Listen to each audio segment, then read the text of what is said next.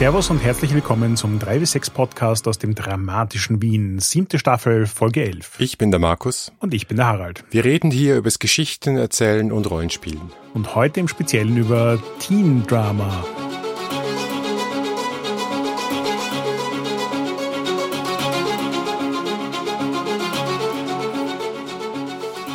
Und das ist gleichzeitig auch der Start einer neuen Miniserie über ein neues Spiel. Und dieses neue Spiel heißt Alice is Missing und da gibt's einiges an Teen Drama.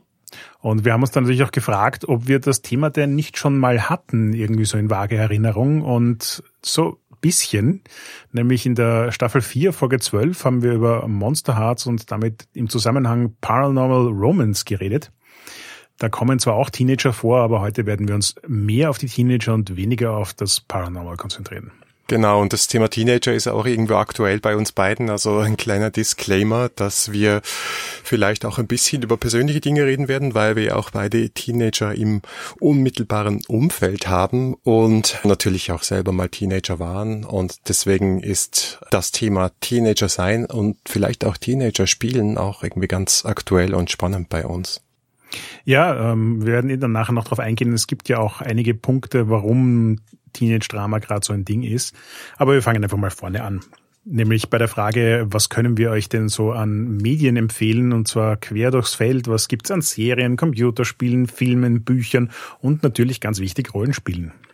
Ich weiß nicht, ob es gerade eine Blütezeit ist für Teenage Drama oder ob das schon immer so war und wir einfach momentan generell mit Medien überflutet werden.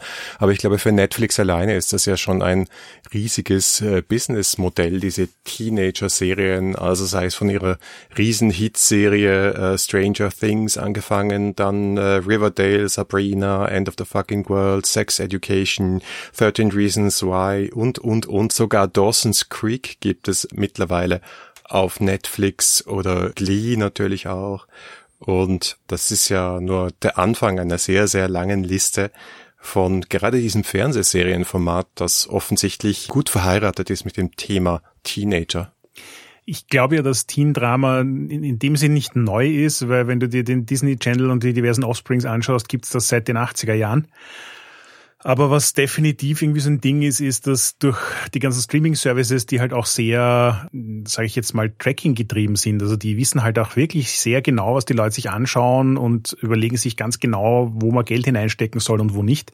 Gerade Netflix, glaube ich, ist da sehr beinhart und investiert eigentlich nicht in Sachen, die nicht funktionieren. Und dementsprechend ist es natürlich durchaus ein Statement, dass Teen-Drama ein großes Ding ist auf Netflix, weil das heißt, dass es offensichtlich viele Zuseher gibt. Ja, passt natürlich irgendwo auch zur Zielgruppe.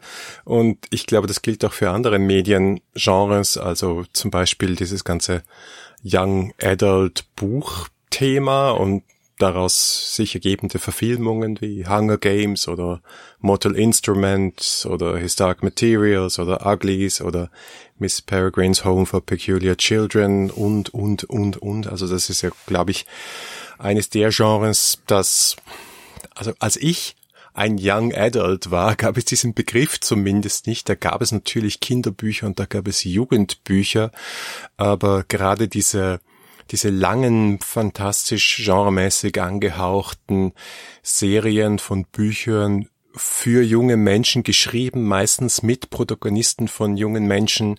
Das ist ein jüngeres Phänomen, aber auch sehr faszinierend, weil die ja auch sehr gerne von Erwachsenen gelesen werden. Ja, voll. Ich habe in der Vorbereitung auf diese Folge versucht, mich ein bisschen schlau zu machen, was der Unterschied zwischen Young Adult und Teen Drama ist. Und bin da über einen recht spannenden Artikel gestolpert, der das mehr so aus der Perspektive von Hollywood aufgerollt hat. Und da war halt so eine der zentralen Aussagen, wie der Name schon sagt, beschäftigt sich Teen-Drama halt mit Teens. Und dementsprechend gibt's aber ganz viele Dinge, die du tun musst, damit für die Zuschauerschaft auch klar ist, dass das die Leute sind, um die es geht. Das heißt, also es ist ganz viel so Set-Tracing, also wo findet das Ganze statt? In Schulen, in Shoppingcentern, in Kinderzimmern, wie quasi gegenwärtig sind die Referenzen auf Celebrities, Musik, die die Kinder dann so hören, Vokabular, das verwendet wird, Jugendsprache, Thema, welche Medienformen. Also in den 80er Jahren sind sie dann viel am Telefon gehangen, jetzt hängen sie viel am Smartphone und so weiter. auch dieses ganze Mode- und Accessoires-Thema. Also es ist, es gibt so gewisse Dinge, die Hollywood verwendet, um zu signalisieren, hier handelt es sich um Teen-Drama und nicht nur um Drama, in dem die Leute jung ausschauen. Was vermutlich auch damit zu tun hat, dass halt die meisten Schauspieler in diesen Serien nicht wirklich zehn oder elf sind. Ich meine, das ist heutzutage auch schon ein bisschen anders. Aber ich erinnere mich an äh, meine Jugend, wo man sowas wie, ich meine, das ist jetzt kein Teen-Drama wahrscheinlich, aber 21 Jump Street war so ein Klassiker, wo es um Leute in der Schule ging oder auch Beverly Hills 90210, wo keiner von denen auch nur annähernd im Teenageralter war, aber halt Teenager gespielt hat. Und dieses Signaling fand ich halt einfach spannend, dass das auch so ein Ding ist und man damit versucht sozusagen abzugrenzen, hallo, liebes Publikum, hier geht's um Teen-Drama. Und vor allem deswegen spannend, weil das ja was ist, das in Rollenspielen dann eigentlich gar nicht so viel Platz hat, weil da beschäftigen wir uns zwar mit vielen Dingen, aber glaube ich wenig damit, ob das jetzt bewusst in einer Schule stattfindet oder ob wir bewusst Jugendsprache verwenden und solche Sachen. Naja, ich weiß nicht. Zumindest bei Hogwarts ist der Fall, aber das ist vielleicht ein Spezialfall. Guter Punkt. Wobei da jetzt die Schule dann auch, hm, ja, also ich glaube, da war die Schule zuerst und das Teen-Drama zu zweit, ja. aber als zweiter, also aber. Ja. ja, das ist ein interessantes Thema, aber leitet auch gleich über zu Teenage-Rollenspielen, wo ja auch ich glaube eigentlich sehr lange sehr wenig da war. Vielleicht auch deswegen, weil die Vielfalt an Genres und Modi zu spielen so stark gewachsen ist in den letzten, na, ich würde sagen 20 Jahren. Aber jetzt schon durchs schnelle Durchblicken findet man Dinge wie Masks zum Beispiel. Hogwarts haben wir schon erwähnt. Und natürlich Monster Hearts, das wir schon besprochen haben. Oder selbst im deutschsprachigen Raum sowas wie 1W6 Freunde, Teenage Detektive. Und ja, du, du hast ja auch noch ein paar auf deiner Liste. Ja, ja, voll. Ich habe dann so meinen Kasten angestarrt und festgestellt, dass es eigentlich durch alle Systeme hinweg was gibt. Also dass du bei PWTA schon Masks erwähnt, Velvet Glove wäre ein anderes Beispiel, da spielst du so irgendwie jugendliche äh, Mädchengangs. Dann haben wir Kids on Bikes und natürlich auch die Variante Kids on Brooms von demselben Autor, der eben auch Alice is Missing geschrieben hat. Wir haben Tales from the Loop, das ja als Artwork angefangen hat, dann ein Rollenspiel bekommen hat und jetzt mittlerweile eine Fernsehserie auf Amazon ist. Der Autor, der Hogwarts geschrieben hat, hat auch Teens with Attitude geschrieben, auch ein neues Young Adult Teen Drama Game. Und in der Fate-Welt haben wir natürlich Young Centurions und Do. Also es ist wirklich irgendwie so egal, ob PBTA oder Fate oder ganz was anderes. Es gibt quasi in, in jeder, sage ich jetzt mal, Geschmacksrichtung Teen-Drama-Games. Und dabei haben wir jetzt noch nicht mal über Computerspiele gesprochen, die auch oft so in diesem Geschichtenerzähl-Modus oder eher storyorientierten Ding viele solche Spiele haben. Und ich erwähne es deshalb, weil in unserem Interview mit dem Autor von Alice is Missing er auch gesagt hat, dass er ganz explizit Life is Strange als eines seiner Hauptinspirationen gesehen hat. Aber ich habe zum Beispiel kürzlich auch The Last of Us 2 durchgespielt. Da ist das bei beiden Teilen ein, großes Thema. Uh, What Remains of Edith Finch, The Last Guardian, auch eine lange, lange Liste von spannenden ProtagonistInnen in Computerspielen, die eben in diesem speziellen Alter zwischen Kind und Erwachsenen sind dadurch, dass es so viele verschiedene Medienrepräsentationen gibt von dem Zeug, weil das ist ja, wie du vorhin gesagt hast, in unserer Jugend gab es so die Jugendbücher.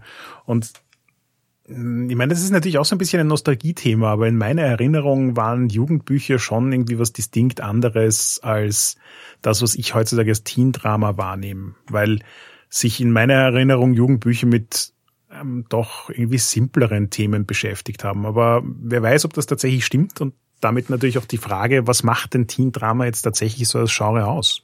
Das ist ja das, was wir uns immer fragen, wenn wir Genres beachten und vor allem auch, wenn wir die Frage stellen, was spielt man denn da überhaupt und warum, warum ist es interessant, das zu spielen, einen Teenager zu spielen und das, was mir als erstes eingefallen ist, ist, weil wir ja immer gern Drama mögen und in diesem Podcast ist halt das Dramapotenzial von Teenagern an sich. Also nirgendwo kriegst du für so wenig Auslöser jetzt aus der Erwachsenenperspektive gesehen so viel Drama wie in diesem Alter. Also Teenager schaffen es aus Dingen die uns vielleicht nur ein bisschen ärgern würden, echtes Drama zu machen. Und es ist auch nicht fake, ja, das ist für sie ja wirklich hochdramatisch, weil sich so viel ändert in dieser Zeit.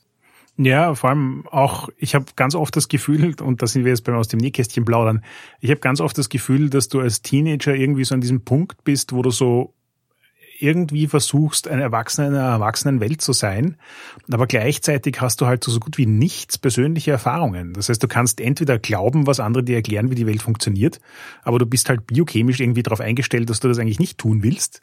Du willst alles selbst herausfinden, du willst dich selbst entdecken, du willst wissen, wie die Dinge sind und nicht nur erzählt bekommen, wie die Dinge sind und musst dementsprechend aber alles zum ersten Mal machen. Und das heißt halt auch, dass dir vollkommen die die Einordnung fehlt. Also die Dinge sind tatsächlich dramatisch für einen Teenager, weil er keinen Referenzpunkt hat. Er weiß nicht, ob die in Wirklichkeit so dramatisch sind oder nicht.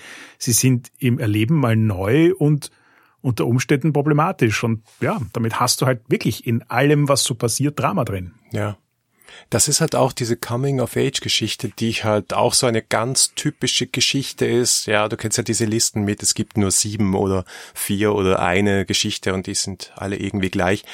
Ist aus literaturtheoretischer Sinn aus meiner Sicht eher Quatsch, aber ganz spannend sich anzuschauen. Und eine dieser Geschichten ist halt Coming of Age, dieses, ich finde, zum Erwachsenen, der ich sein werde und ich muss das selber machen. Also das ist auch so eine schmerzhafte Erfahrung für mich als Elternteil, auch zu sagen, okay, dein Einfluss als Elternteil, der ist jetzt sehr, sehr stark begrenzt. Du hast deine Hauptarbeit getan und jetzt kannst du viel diskutieren, Sachen organisieren, helfen unter Umständen, aber diese ich muss das Kind zurücklassen Phase und bin noch nicht ganz erwachsener, möchte aber mich selber finden und herausfinden, was ist die Persönlichkeit, die ich bin? Was möchte ich denn überhaupt für eine Persönlichkeit werden und inwiefern unterscheidet sich das aus vielleicht von dem Bild, das meine Eltern haben? Kommt noch dazu eben, dass wenn dann die Eltern immer stärker in den Hintergrund rücken oder man sich von denen halt auch ein bisschen verabschieden muss, dass dann andere Vorbilder, andere Konzepte, andere Lebensphilosophien, Mythen, Religionen, Ideologien alle wahnsinnig spannend sind und man sie der Reihe nach ausprobieren muss oder vielleicht nicht alle muss, aber sehr viele will und einfach mal zu sehen, ähm, wer bin ich? Bin ich bin ich äh, Veganer? Bin ich äh, Kommunist? Äh, bin ich radikal? Äh, gehe ich auch auf Demos, gehe ich in die Disco, mache ich alles zusammen. Da passieren halt echt viele wirklich dramatische Dinge. Ja, vor allem, weil du als Teenager ja irgendwie all die Dinge ausprobieren willst, die du zu Hause nicht kennengelernt hast. Also das, was du eh die ganze Zeit vorgelebt und serviert bekommen hast, ist das im weitesten Sinne uninteressante in der Phase. Und damit bist du halt irgendwie vorprogrammiert, all die Dinge zu tun, von denen die Erwachsenen rund um dich sich denken, naja, aber warum gerade das jetzt? Und weil du das vorhin mit dem, wir waren ja auch mal alle Teenager gesagt hast, ich merke bei mir selber, dass ich mich zwar sozusagen durchaus erinnern kann an Dinge, die ich als Teenager getan habe, die jetzt nicht unähnlich dem sind, was meine Teenager tun. Aber gleichzeitig habe ich auch irgendwie so die Herausforderung, dass ich mich emotional nur noch so halbert damit identifizieren kann, weil ich jetzt irgendwo an einem Punkt im Leben stehe, wo der Blick nach hinten, also so dieses Konstruieren von Identität, das ja ständig passiert, und der Blick nach hinten, der irgendwie nostalgisch verklärt ist, lässt einen halt als Elternteil total leicht glauben, dass man als Teenager eh auch schon so schlau war, wie man jetzt war. Und selbst wenn man sozusagen konkrete Erinnerungen hat, die einem irgendwie zeigen, man war nicht so schlau, dann sind das dann, dann ist die, der emotionale Impact nicht so stark. Also ich, ich finde es oft tatsächlich schwierig, auf einer empathischen Ebene mit all diesem Drama zu connecten. Also ich, so dieses Mitgehen und sagen, uh ja, das recht, das ist total org, sondern eigentlich steht man oft daneben und denkt sich, ja, echt, ist das jetzt so org? Habe hab ich das so org gefunden? Hm, ich weiß nicht. Und das hilft halt auch nicht. Also den Teenagern. Und ich finde, das macht auch dieses interessante Spannungsfeld auf, weil Teenager gleichzeitig in einer Welt leben, in der sie eigentlich total gut damit existieren könnten, für sich geschlossen was zu sein. Sie sind mit ihren Freunden unterwegs, deren ihre Meinung ist total wichtig, andere Influencer, jetzt keine Ahnung, YouTuber oder ähm, sonstige Role Models, die, die plötzlich relevant werden. Alles nur halt möglichst nicht der eigene Haushalt. Und gleichzeitig sind Eltern halt immer ein wichtiges Ding für Kinder. Das heißt, also es ist auch nicht vollkommen auseinandergedröselt. Und das macht aber dann auch immer mal so ein bisschen eine äh, schizophrene Beziehung, finde ich. Und da ist schon was, wo ich mir gedacht habe, das ist eigentlich so wirklich aufgelegtes Gebiet für Rollenspiele, also vor allem für Erzählrollenspiele, weil da das Drama zwischen Personen schon so eingebaut ist. Es ist nicht nur das Drama im Sinne von was tun Teenager, sondern es ist auch das Drama im Sinne von wie gestalten sie Beziehungen, wie stehen sie zueinander, wie stehen sie zu anderen. Und da haben wir jetzt noch nicht einmal das ganze Thema romantische Beziehungen angegriffen. Ja, ja, sollte man aber, weil das ist natürlich auch etwas, was dann plötzlich in ein Leben hineinkommt, was vorher nicht drin war und wo auch irgendwas so dieser Zeitfaktor ein ganz anderer ist.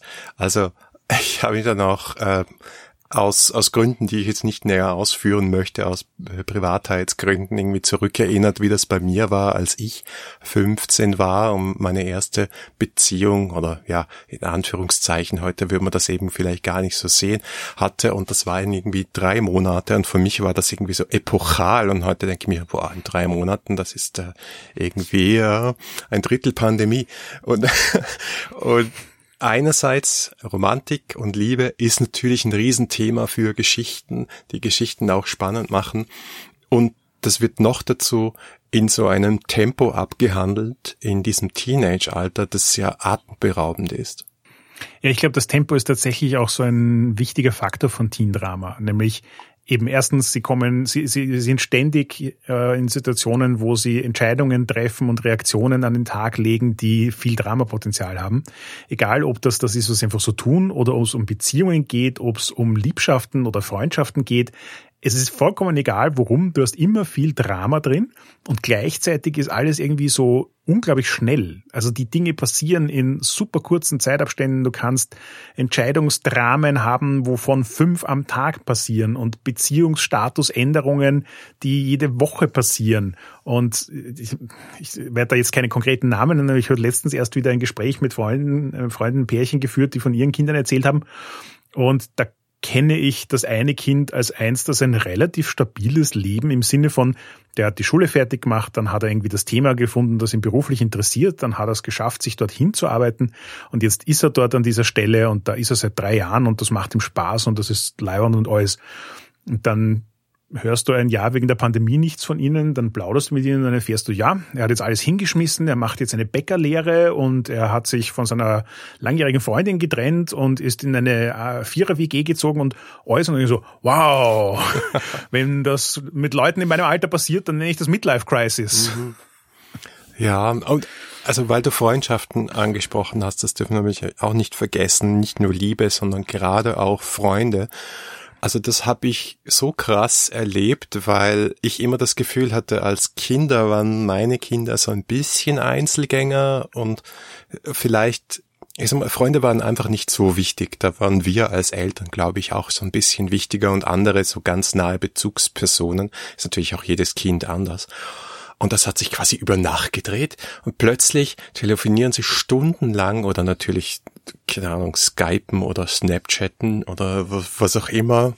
Da fühle ich mich dann plötzlich auch alt, obwohl ich beruflich Social Media mache. Halt nächtelang mit ihren Freunden und reden und reden und reden. Und du merkst einfach, dass dieses ja, erwachsen werden und sich ausprobieren auch extrem über diesen Austausch mit Freundinnen und Freunden passiert. Und das ist natürlich ein perfektes Setup, ja, äh, nicht, nicht von ungefähr heißt eines, eine der berühmtesten Jugendbuchreihe aus unseren Kindertagen, Fünf Freunde. Ne? Das ist ja das Setup für so viele dieser Geschichten. Ja, und gleichzeitig finde ich es ja auch einfach unglaublich spannend. Also das ist jetzt, ich glaube, als Elternteil mit Teenagern hat man auch ganz oft diese Momente, wo man sich denkt, oh mein Gott, warum? Aber gleichzeitig als Rollenspieler und vor allem jemand, der Erzählspiele mag, wo das Narrativ so eine spannende Sache ist, mit der man sich beschäftigen will, wo Drama und Beziehungen einfach so ein ganz zentrales Ding sind, ist ja der Lebensabschnitt, in dem Teenager sich befinden, ein unglaublich spannender. Also wenn, wenn man nicht gerade drinsteckt und dieses ganzen hormonellen Chaos mitmachen muss, sondern wenn man so als erwachsener Rollenspieler dann so tun kann, als ob, dann bietet das ja unglaublich viel Gelegenheit für spannende Geschichten. Ja. Äh, jetzt können wir da, glaube ich, auch mal den Übergang suchen zum Rollenspiel und sagen, warum soll, warum will man Teenager spielen und Teenage Drama ausspielen und was müssen dann auch Rollenspiele können, die sowas abbilden? Und da gibt's nämlich wirklich einige Leute, von denen ich schon gehört habe, die sagen, ich, ich mag keine Kinder spielen, mag auch keine Teenager spielen, das interessiert mich einfach nicht. Ich möchte ein fertig ausgebackener Erwachsener sein mit allen Kompetenzen etc. Und ich glaube, wenn du Teenager oder Kinder spielst, dann musst du auch in gewisser Weise Lust haben, dich in diese Situation, wo halt, wo du halt nicht fertig ausgebacken bist, hineinzubegeben und auch ein bisschen Lust daran haben, in dieser Phase, wo das Hirn halt etwas wegen Umbau geschlossen ist, hineinzugehen und auch mal dumme Dinge zu tun, unüberlegte Dinge zu tun, riskante Dinge zu tun, was nun mal typisch ist für Teenager. Also da habe ich tatsächlich das Gefühl, dass es hier einfach eine große Überschneidung zwischen verschiedenen Arten von Spielen gibt. Weil in der 3W6-Community hätte ich jetzt gesagt, dass ich noch nie jemanden getroffen habe, der verbalisiert hätte, dass er keine Kinder oder Teenager spielen will. Und in ganz vielen Spielen gibt es die Möglichkeit, das zu tun und dann machen die Leute das auch und sie spielen auch gerne Hogwarts und dergleichen. Wohingegen ich dir recht gebe, dass ich quasi in traditionellen Spielen ganz, ganz selten Leute erlebt habe, die Kinder spielen. Und ich habe auch immer so ein bisschen das Gefühl, dass das so das Thema ist, dass traditionelle Rollenspiele halt oft die Kompetenz in den Vordergrund des Narrativs stellen. Also mein Charakter ist definiert durch Attribute und Fertigkeiten und wie gut er in denen ist. Und äh, in ganz alten klassischen Rollenspielen gibt's dann halt auch noch diese, wenn du älter bist, kriegst du einen Bonus auf Intelligenzsachen, aber einen Malus auf alle körperlichen Dinge. Und wenn du jung bist, dann kriegst du das Umgekehrte. Und das heißt halt, dass du ganz oft in traditionellen Rollenspielen junge Charaktere spielst, die eigentlich nicht viel können. Und das widerspricht dann so ein bisschen dem, was diese Spiele aber versuchen abzubilden. Und in Erzählrollenspielen hast du das Problem ganz oft nicht, weil wenn das Spiel explizit ausgelegt ist für die Geschichte, die du hier erzählen willst, dann hast du halt auch die Regeln, mit denen du interessante Teenager spielen kannst, ohne dass du dir dabei eigenartig vorkommst. Also jetzt für mich ist das Paradebeispiel Hogwarts. Ja. In Hogwarts spielen alle Kinder und es ist überhaupt kein Thema, egal ob du als Erwachsener oder als Kind spielst, weil das System dir keinerlei Stolpersteine in den Weg stellt, dass du jetzt ein Kind bist. Ja, und ich würde sagen, man kann das auch positiv ausdrücken. Ja, es ist sicher auch kein Zufall, dass so viele PBTA-Spiele auf unserer Liste waren, wo man junge Leute spielt. Also sicher auch deswegen, weil wir gewisse Neigung zu PBTA-Spielen haben. Aber ich glaube auch deswegen, weil wir ja schon oft festgestellt haben, dass das persönliche Drama, also das Drama, das entsteht aus Konflikten zwischen Charakteren, die Spielercharaktere sind das ist, was PBTA besonders gut kann, weil du mit diesen Moves, mit diesen Spielzügen ja signalisiert kriegst, welche Art von dramatischer Situation man sehen möchte in diesem Spiel. Und du logischerweise dann auch dorthin spielst. Da denke ich halt auch an so Moves wie Inner Conflict in Hearts of Olin, wo du als Spieler ja wirklich darauf getrimmt bist zu sagen, okay, ich suche nach der Situation, wo ich einen inneren Konflikt habe in meinem Charakter, der meistens aus einer Beziehung herauskommt. Oder selbst bei einem Spiel wie Dungeon World, wo du ja relativ kompetente Charaktere hast und wo du normalerweise nicht Teenager spielst, kannst du ein Playbook schreiben, wie den Hilfstierhüter, wo du diesen ganzen Coming-of-Age-Arc in die Spielzüge rein verpacken kannst. Also das finde ich schon ziemlich genial. Ja, ich glaube sowieso, dass Spielzüge per se schon ein unglaublich gutes Konstrukt für genau Teen-Drama ist, weil was macht denn ein Spielzug? Ein Spielzug hat einen Auslöser, der bereits die dramatische Situation beschreibt und dann meistens danach Auswahloptionen, die dir so ein bisschen vorgeben, wie du darauf reagieren kannst.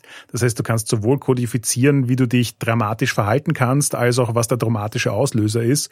Und ähm, ein Großteil der Ergebnisse sind mehr Dramatik als weniger Dramatik. Und damit funktioniert dieses Konstrukt von Spielzügen halt unglaublich gut, um sowas wie Teen-Drama abzubilden. Ja, so war ja auch äh, meine Erfahrung mit Monster Hearts und darüber haben wir gesprochen in unserer Miniserie über Monster Hearts, dass dieses Spiel wie kaum ein anderes es schafft, mit ganz wenigen Spielzügen und Mechanismen abzubilden oder na, abzubilden ist zu wenig eigentlich eben dieses zwischenmenschliche Charakterdrama, zwischenmenschliche Konflikte voranzutreiben. Und da möchte ich auch im Speziellen nochmal Monster Hearts erwähnen, da habe ich das zum ersten Mal gesehen zumindest.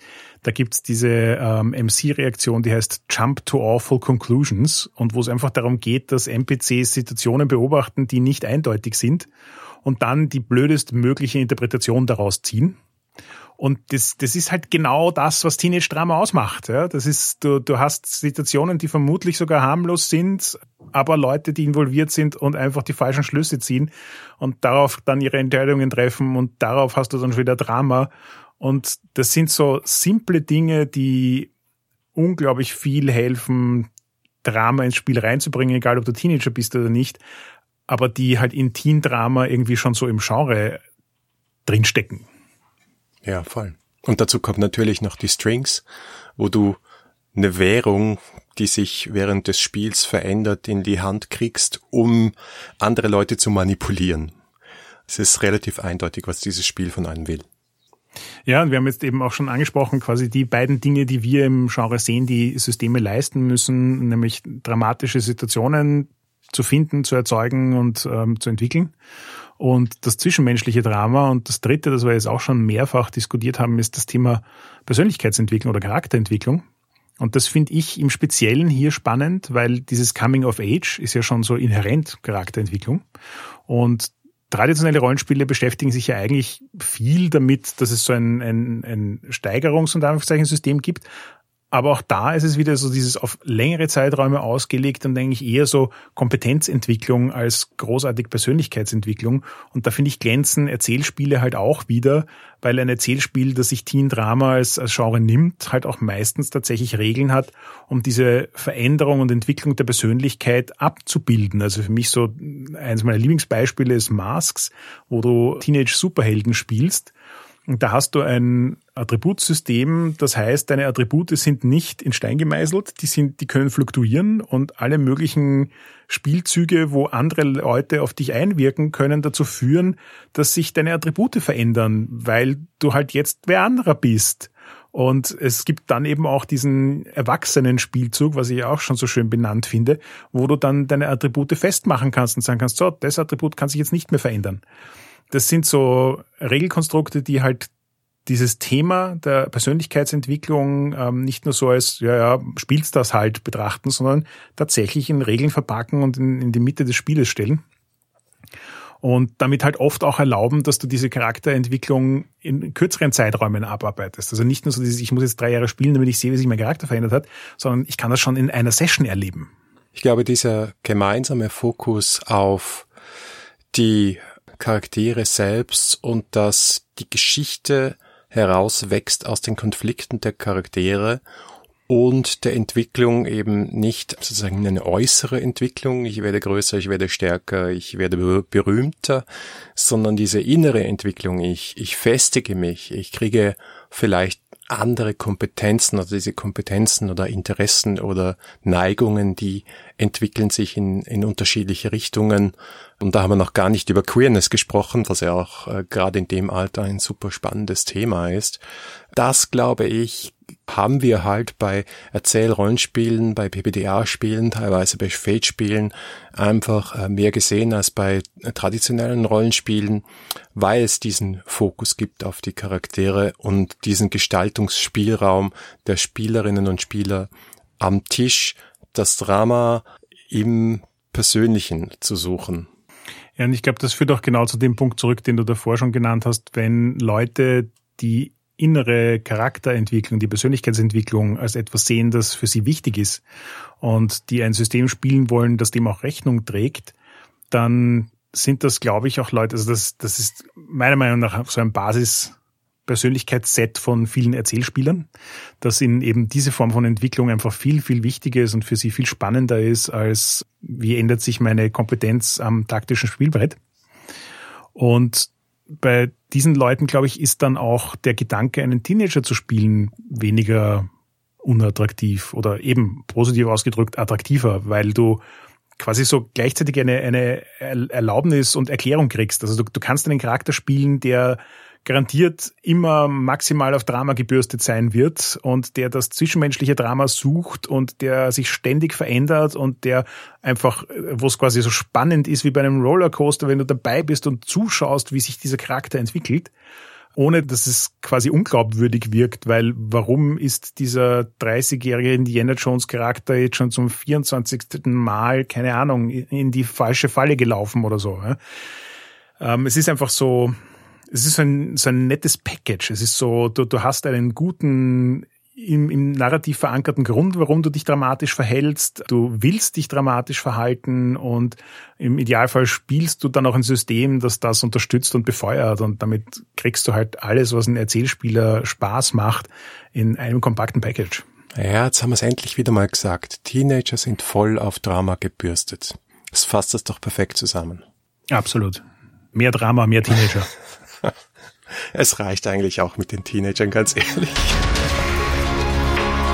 Danke fürs Zuhören. Das war die elfte Folge der siebten Staffel 3 bis 6. Feedback lesen wir gerne auf Facebook, Twitter oder im Web unter 3w6.fm. Und wenn ihr uns persönlich schreiben wollt, findet ihr Harald auf Twitter als Heckmüller und mich als Vienna. Wenn euch diese Folge gefallen hat, dann gebt uns doch eine Bewertung auf Apple Podcasts. Oder ihr unterstützt uns mit einem kleinen Beitrag auf Patreon. Auf jeden Fall vielen Dank fürs Zuhören und bis zum nächsten Mal.